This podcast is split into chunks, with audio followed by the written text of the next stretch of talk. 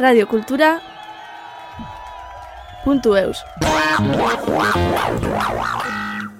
Gaztei zuzendutako misteriozko novela baten bidez, pandemiako garaian Euskal Herrian gazteek antolatutako besta klandestinoko giroa aurkezten dauku, Jon Andueza idazleak, Luaren itzala izeneko liburuarekin. Bere ibilbidea azaltzeaz gain, idazterakoan aurkitzen dituen gozamena desberdinak eta etorkizunari begira dituen asmoak aurkezten dauzkigu Jon Anduezak. Batetik telebistan gauzak aldatzen hasi ziren, eta beste aire batzuk zetozen, beste egiteko modu batzuk, eta ez da nik asko sinisten dudan egiteko modu horietan, orduan behar bada zure burua jaztu zuen eroso sentitzen, ez da azkenean, sentsazioa daukazunean esatea zertarako karri nauzuena, ez? Que paiasoaren egiteko?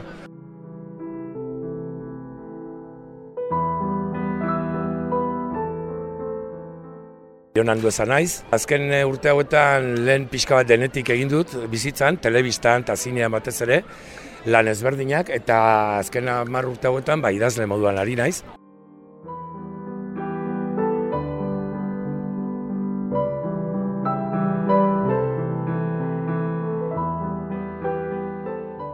Jaiotzez, estatu batu harra naiz, oregonen jaio nintzen, baina txiki-txikitatik eh, amarekin ja Euskal Herri datorri nintzen, eta berez, nik nire buzua arrasatearra kontsideratzen dut, antxe pasatu nuen aurtzaroa eta gaztaroa, tantxe dauzkan nire sustraiak esan dezagun, ez? Eta hori bai, oain dela hogei urtetik ona, elgetan bizi naiz, arrasatetik gertu dagoen herri baten, Gipuzkoa eta Bizkai arteko mugan, eta hortxe dauzkagu denak vigilatuta, Bizkaitarrak eta Gipuzkoarrak, denak kontrolatuta.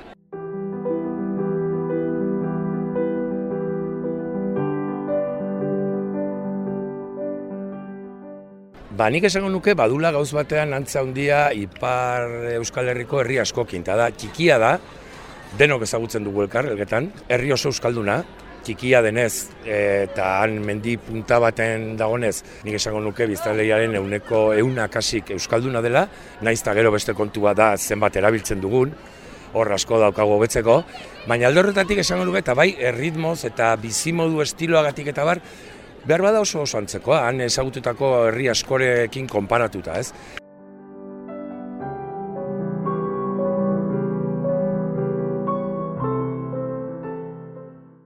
Igual diferentzia da inguruan badituela herri haundi asko. Oso distantzia gutxira. Arrasate adibidez, eh, hamar kilometrora gelditzen da. Eibar sortzi kilometrora. Eta Arrasate eta Eibar ja hiri importanteak dire Euskal Herrian, ez? Gipuzkoan bederen, ez? Eta orduan diferentzia igual hori da, behar bada angoian ez dituzuela ingertu e, hiri haundilak, ez? Joan behar duzu espreski, baionara edo miarritza edo, edo olako tokitara, ez? Beti zentro batera. Eta gu gure kasuan, ba, hori inguruan baditugula herri potente gehiago, ez? Eta orduan hiria oso gertu gelditze zaigu, baina bizi ederki bizi geran mendipuntan, uste dut gainera, Gipuzkoako herri garaiena espada, hortxe hortxe da, bin.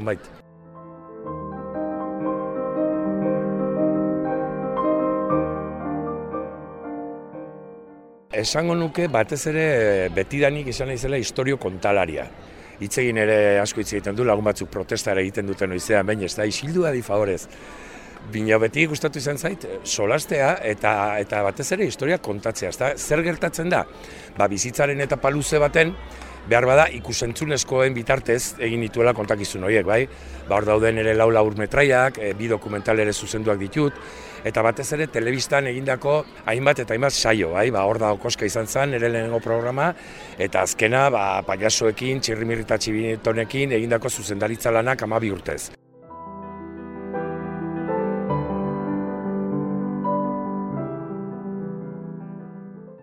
Hortartean egon ziren proiektu asko eta programa ezberdin asko, eta gila da, behar bada, oi hartzuna handiagoa zuten, idazleek eukitzen duguna baino, ez? Idazleak behar bada ez ezagunagoa gara, lasaia gore bizigea, alako presio hori gabe, eta nik zer eraman induen, ba, behar bada momentu horretan, ja, oain dela amar bat urtero izango zen, batetik telebistan gauzak aldatzen hasi ziren, eta beste aire batzuk zetozen, beste egiteko modu batzuk, eta ez da nik asko sinisten dudan egiteko modu horietan, Orduan behar bada zure burua jaztu zuen eroso sentitzen, ez da azkenean, sentsazioa daukazunean esatea zertarako karri nauzuena, ez? Que paiasoaren egiteko?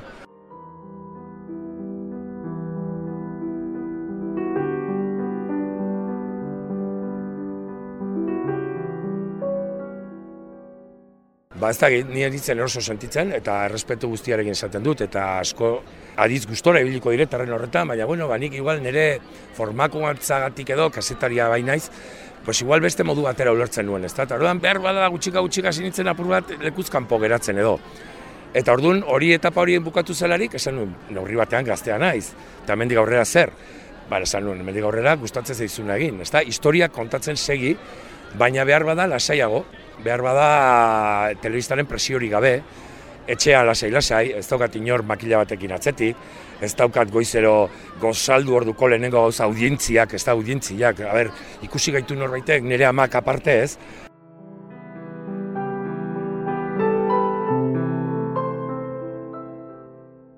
Benetan, luzaroan, hortan ari bazara, eta nio goita bi urte zibilitzen, nekagarri ere egiten da, egunero tensio horrekin bizitzea, ez da? Eta beti gainera, batzutan, sentsazio oso kurioso bat egin, behar bada oso programa ona egin, eta posik joan etxera, eta hurrengo gunean datu hon bat eman ez duelako, sekulako krisialdia, eta denako iuka, eta denak aserre.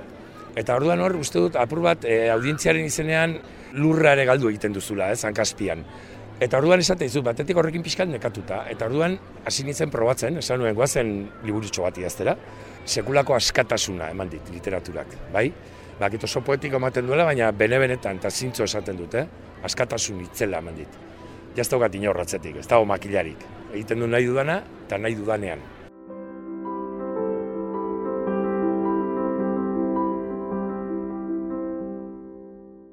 Formazioz kazetaria naiz.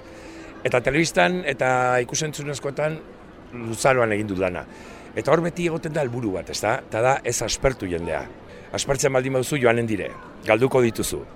Eta orduan guretzako maksima bat ezala izan da beti, ez da, harin, azkar, efektiboa izan, iritsi jendearen gana, ez eman aukerarik, eta orduan, behar badan ere literaturan guzti horren eragina asko nabarmentzen dut. Osea, nik idazten dut batez ere, batez ere, gehienak gaztentzako liburuak dira, ez da, hortik hasita. Bereziki gaztentzako idaztea gustatzen zait, uste dut konektatzen dudala urekin. Eta gazteekin konektatzeko lan horretan, ba nire harremak esango nuke, batez ere dela, narrazioari indarrasko ematea, ez zein beste igual hizkuntzarekin jolastuz eta aritzea baizik eta narrazio bati eman egurre, eta gero hori bai, saiatu zaitez, Euskara txukun batekin eta beti errespetu batekin, baina saiatu zaitez batez ere ulertua izaten.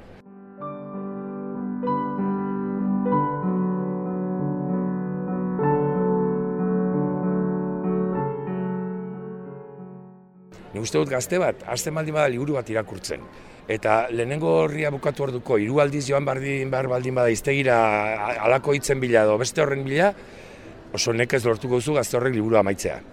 Eta ni eretzako nire lanean hori konstante bada, beti horren bilari naiz. Ulergarritasuna zertarako iristeko.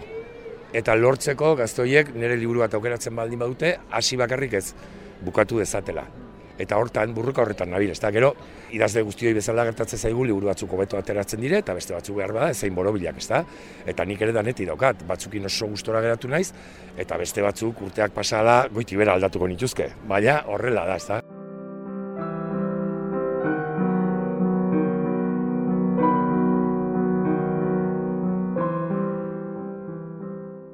Egia esate aldera, lehen garai batean nik asko asko irakurtzen nuen.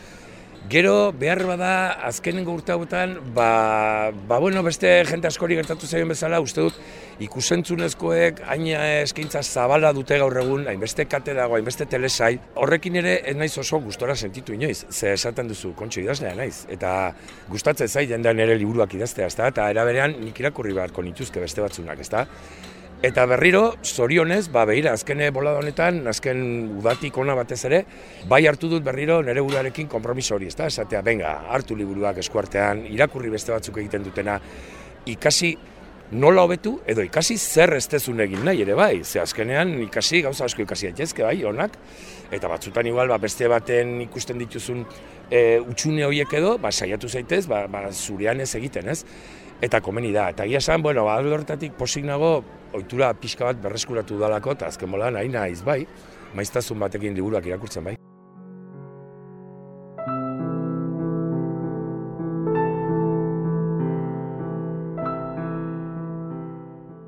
Ni saiatzen naiz lehenengo horritik karameloa hauan jartzen. Gertatu izan zait, kontrako egitea, nahi esan hasieran esplikazio asko, eta personajeak aurkezterakoan datu gehiegi, eta zaugarri gehiegi, eta behin baino gehiagotan, gero ikastetxetara joaten zarelarik aurrez aurre gazteekin hitz egitera zure liburuei buruz, olakoak egin ditudanean, leporatu egin didate hori.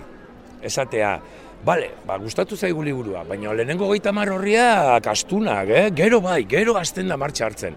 Tardun hori, behin entzunun, eta bi aldiz, eta hiru aldiz, eta sanun, bueno, ba, benetan estorbu egiten baldin badute, saiatu zaitez, lehenengo momentutik atrapatzen jendia, ez? Orduan, nik batez ere gaina misteriozko genero asko maite dut. Irakurlea eukitzea denbora guztia hor tensio baten, bai? Eta orduan, saiatzen naiz, lehenengo momentutik hori oso agerian uzten, ez? Etorri gurekin, ireki liburu hau, eta begira ja lehenengo atalean, ai dios, zer pasatu da hemen? Eta, jo, eta nori izan da bat, eta zer, eta zergatik, eta nola kristo bukatuko da hau. Eta uste dut, hori lortzen duzu neurrian, erresagoa dela, liburua konsumitzea, eta dena osorik eirenztea, ez?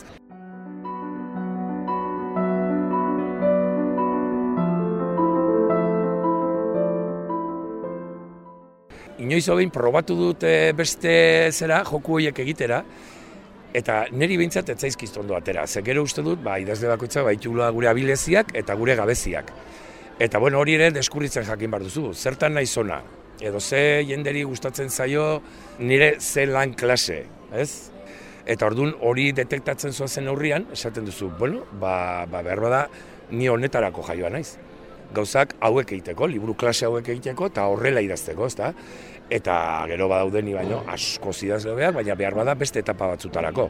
Hasieran amabi, amairu, amala urte, amabost urteko gaztoiek erakartzeko, ba iruditzen zait, nire liburuak ere beharrezkoa direla.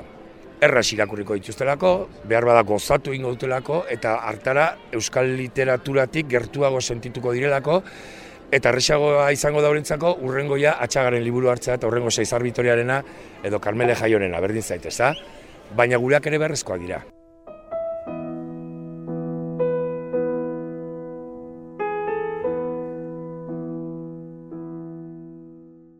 Ze behar bada asiratikan, ja gazte-gaztetatikan, liburru landu hoiekin engantzatzen baldin baditugu, behar bada oso ongi ateratzen altzaigu. Baina arrisko izan daiteke ere, bera, ni beti esaten du gauza, nik ikastolan derrigortuta irakurri nituen liburu guztiaiek, ez dakit mesede askorik egin zidaten. Ka, ari egiten, garoak, resala, eta ez, derrigorrez irentxi behar zirenak, ez? Eta azkenean kasik batzutan ez dut ez dut nazka, baina pereza hartzen zenion euskal literaturari esatea, jo, denak horrelakoak badira, bu, ze astuna den hau, ez? Eta horregatik esate dizut, uste dut, deno garela berrezkoak. Bai euskaraldetik zaindu eta berastu literatura beratxa egiten dutenak, eta baita behar bada gure sinpletasunean lortzen duguna beste gauza importante bat, eta da gaztauek ez usatzea. Eta etortzea gurekin, eta esatea, kontxo, Bizu, liburu bat irakurriet, eta ez da, ez da, urtikari atera, ongi pasatu du.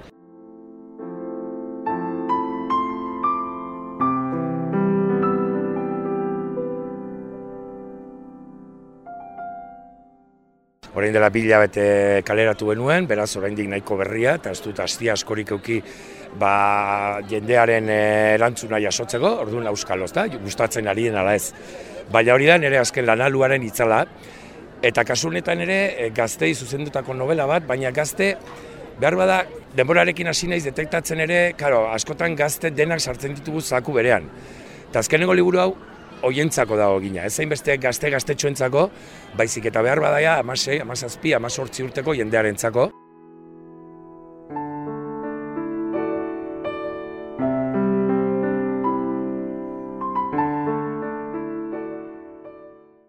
Misteriozko novela bada, bai, azkenen gorri arte ez duzu jakinen zer pasatuko den, baina, bueno, bat, tematik aldetik esan dezagun, kokatzen garela, herri txiki baten, Euskal Herriko herri txiki bat, edo zein izan aldena, pandemiaren garaian gaude, gazteak kokoteraino daude, dena debekatua, zigortua etxean, atera ezin da, lagunekin gozatu ezin da, bizitza gozatu ezin da, eta erabakitzen dute, ba, festa klandestino bat egitea, bai, debekatutako e, jai bat antolatzea. Denongi, baina urrengo goizean, neska gazte bat hilda agertzen da. Orduan horre jartzen du martxan, ba, gero datorren prozesu guztia, eta batez ere, herri txikia izan da, ba, gertatzen dena da, mendeku goze itzela.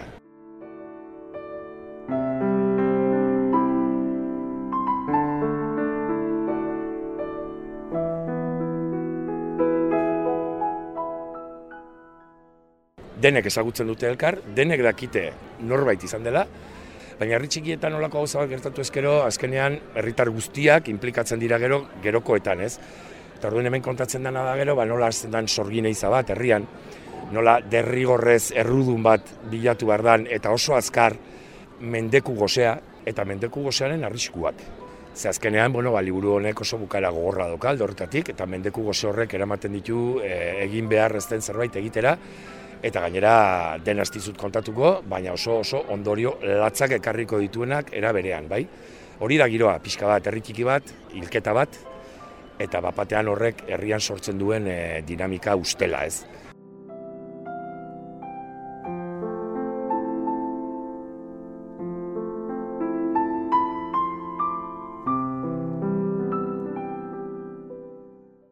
Ez nahi oso zalea, edo behintzat kostienteki nik ez dut egiten, nola liburu baten ez dut bilatzen mezu bat helaraztea, edo konsignak ematea, edo inori, ez dut pretenditzen inori esatea nola bizi behar duen bere bizitza, za eritzi oki behar dituen, ez da, gero, ba, segun, nerekin gauza asko baldin baditu aman komunean oso lagunak izango gara, eta ezpadugu deus ere elkarrekin, ba, hor konpon Mari Anton, ez da? Gertatzen da, igual nahi gabe ere, ba, beti usten direla, ero gelditzen direla, mezu batzuk irakurlaren zako, ez da? Kasu honetan, bai, ba, baliteke hori horrela hartu ezkero esaten duzu, bai, nik e, liburu honetan behar bada bai dago mendekuaren kontrako zer bat, ez da? Behintzat, hausnarketa bat.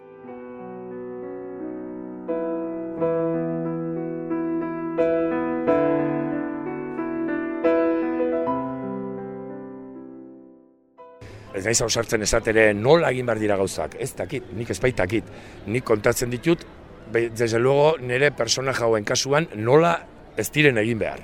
Eta hori da behar bada iran gelditzen dela, baina esaten dizut ez bereziki bilatua.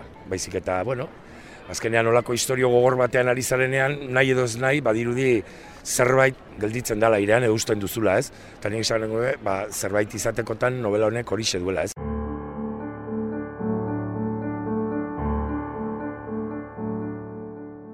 Gozada bada adibidez, zure buruan liburuak ja forma e, nahiko aurreratu bat hartzen duenean. Ez bakarrik ideia labur bat.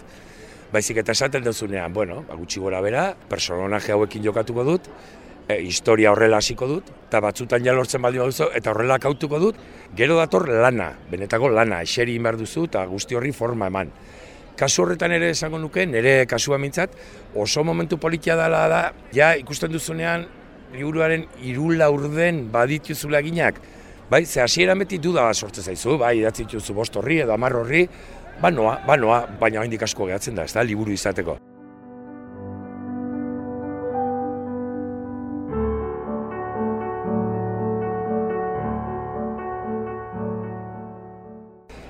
Erdira ero iristen zeanean ja, dinozu, bueno, ba, irudi serio ari garela, eta igual ongi bokatuko dugula, eta dena ez gure lana. Eta nik momentu hori asko gozatzen dut, ez da, ja, ikusten dudanean, baietz, e, iritsiko garela, badatorrela eguna, jala ester azkenengo saldi hori idatziko duzula, eta gero bai, gero azkenengo saldiaren e, momentuan etzago gloriosoa da.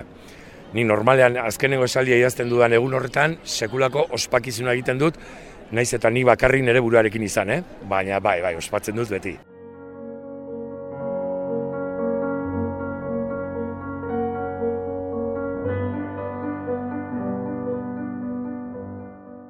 Adibidez, luaren itzala orain dela bila bete atera da, ezta?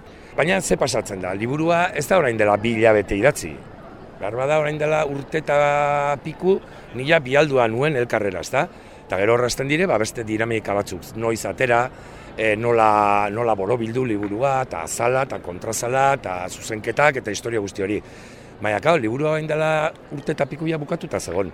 Eta gero, gero ezin duzu urte eta piku egon gora begira ez da zeren zain, orduan, normalean gero etortzen da deskompresio bat edo, momentu bat nun literatura pixka eta parte gelditzen dan, arnaz hartu, indarra hartu, eta urrengoarekin azteko. Eta bai, urrengoarekin kasik ja gainera bukatua ez, baina oso aurreratua daukat baina denbora asko pasatu delako.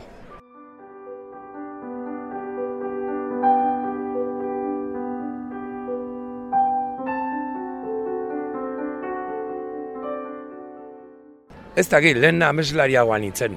Literaturaren kasuan ere behar bada, hasi nitzenean, ametsak, izango tena izegun ematen atxaga aina ez. Eta azkenean nik uste dut, azkenen urtetan ere buruarekin mitzat oso prozesu politia bizi izan duela, eta da bizitza gozatu zazu datorren bezala. Eta kejarako motiborik ez daukazun bitartean oso horreza da. Nik nire inguruko jendea ondo ikusten dut. Ama, arreba, emaztea, seme alabak, ni neu ere ederki bizi naiz, lasai asko. Eta hori berez, kriston oparia da. Eta orduan, hortik gorako ametsak, bai, egiten ditu noiz hemen, ez dizut ukatuko. Eta beti pentsatzen duzu, ez da, baia urrengo liburuak ez dakin izerra arrazoigatik sekulako arrakasta lortzen duen. Baina espadu ere, ja ikasi dut, bueno, ez dela zer gertatzen. Eta urrengo gunean eguzkia berdin berdin aterako dela, eta zu more pixka bat zure partetik zerbait jartzen baldin baduzu, seguru beste egun edarre bat etorriko dela, ez? Ametsa hori nire jendea ondo ikustea eta luzarorako izan dadila.